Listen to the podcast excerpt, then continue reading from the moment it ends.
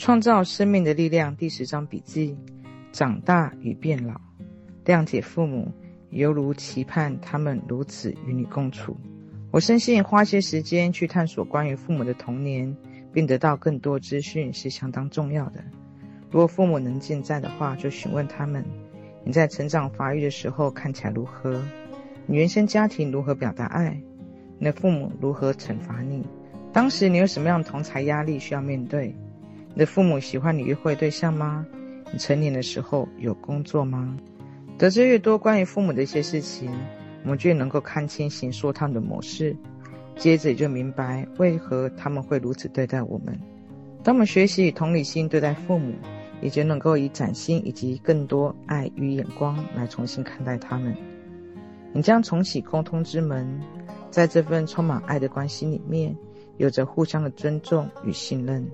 假如你还是很难和父母对谈，那从心里或者镜子开始，想象自己告诉他们，现在有些事情我想要告诉你，然后接连几天持续这个步骤，这会帮助你决定自己想要说些什么以及如何表达。或者试着静坐冥想，并在心中与父母对谈，清除一些沉重的课题。原谅他们与自己，把你的爱告诉他们，然后准备面对面的沟通对谈。团体中有一个年轻的成员告诉我，他有许多愤怒，他不再信任任何的人，特别在关系之中，他重复循环着不信任。当我们找到问题的根源，原来是他父亲不符合他所设定的样子，才会让他如此的愤怒。我得再次重申，在学习路上。我们并不是要去决定去改变别人。首先，我们需要去释放所有对父母怀恨压抑的感觉，然后必须去宽恕他们无法如我们所预期的样子。我们总是希望每一个人都像我们一样，就连想法、穿着、做事情都得与我们一致。然而，你知道的是，我们都是如此的不同。为了让自己有空间成为自己，我们也要让别人有空间成为他们。强迫父母变得有所不同，只是切断我们的爱。我们用父母评判我们的样子，反过来评断他们。假如我们希望与父母分享，就得先从根绝对他们预设的判断开始。当渐渐成年，许多人持续与父母展开权力竞争的游戏。先是父母触碰你的罩门，如果你想要停止游戏，你就得停止参与任何竞争的游戏。是该让自己成熟的时候了，并自主决定自己想要做些什么事情。你可以开始与父母直接沟通，开始让双方以成人互相对待，而不是父母与孩子的关系。你有权利决定过想要过生活，更有权利成为成年人。首先，决定哪一些是你真正需要的。切记，理解才有宽恕，有了宽恕才会带来爱。当我们进展能够关爱、原谅父母的时候，我们就能够适切地依照自己的方法与生活接触每一个人，享受自我实现的人际关系。身为家长，你可以与家中的青少年讨论正负面的同侪压力的不同。我们必须学习如何坦然面对，而不是被牵着鼻子走。取得资讯，了解孩子在学校为何害羞、恶作剧、迟钝、具有破坏力等等。对我们也是非常重要的。我强烈相信，许多困境其实都是可以避免。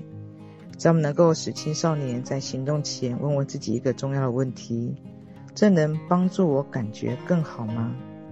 我们能够帮助青少年在寂寞中去觉察自己的选择，选择权与责任感能够让力量重回到他们手中，并使他们在做任何事情的时候，无需感觉自己在体系里面是受害者。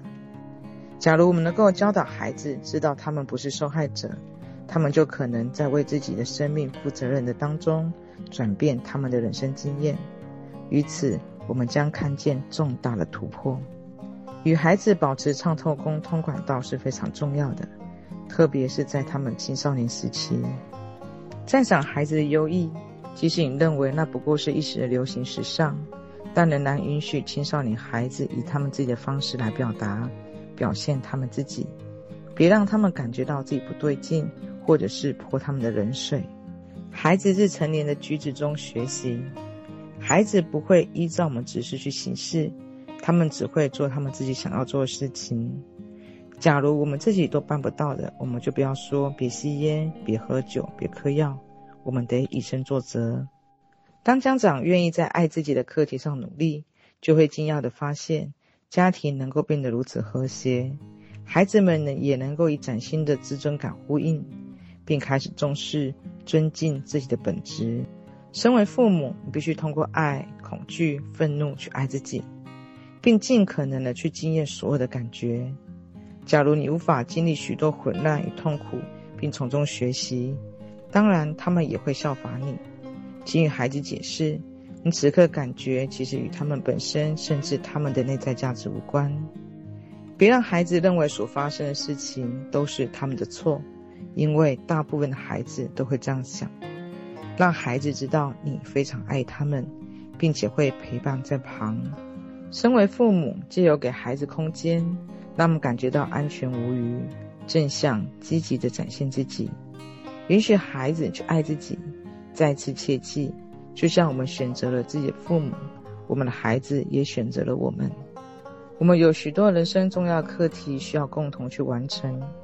爱自己的父母，我们将更轻松地教会孩子自爱。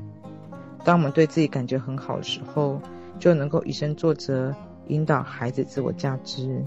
我们越能够爱自己，我们的孩子就越能够了解，爱自己是件很棒的事情。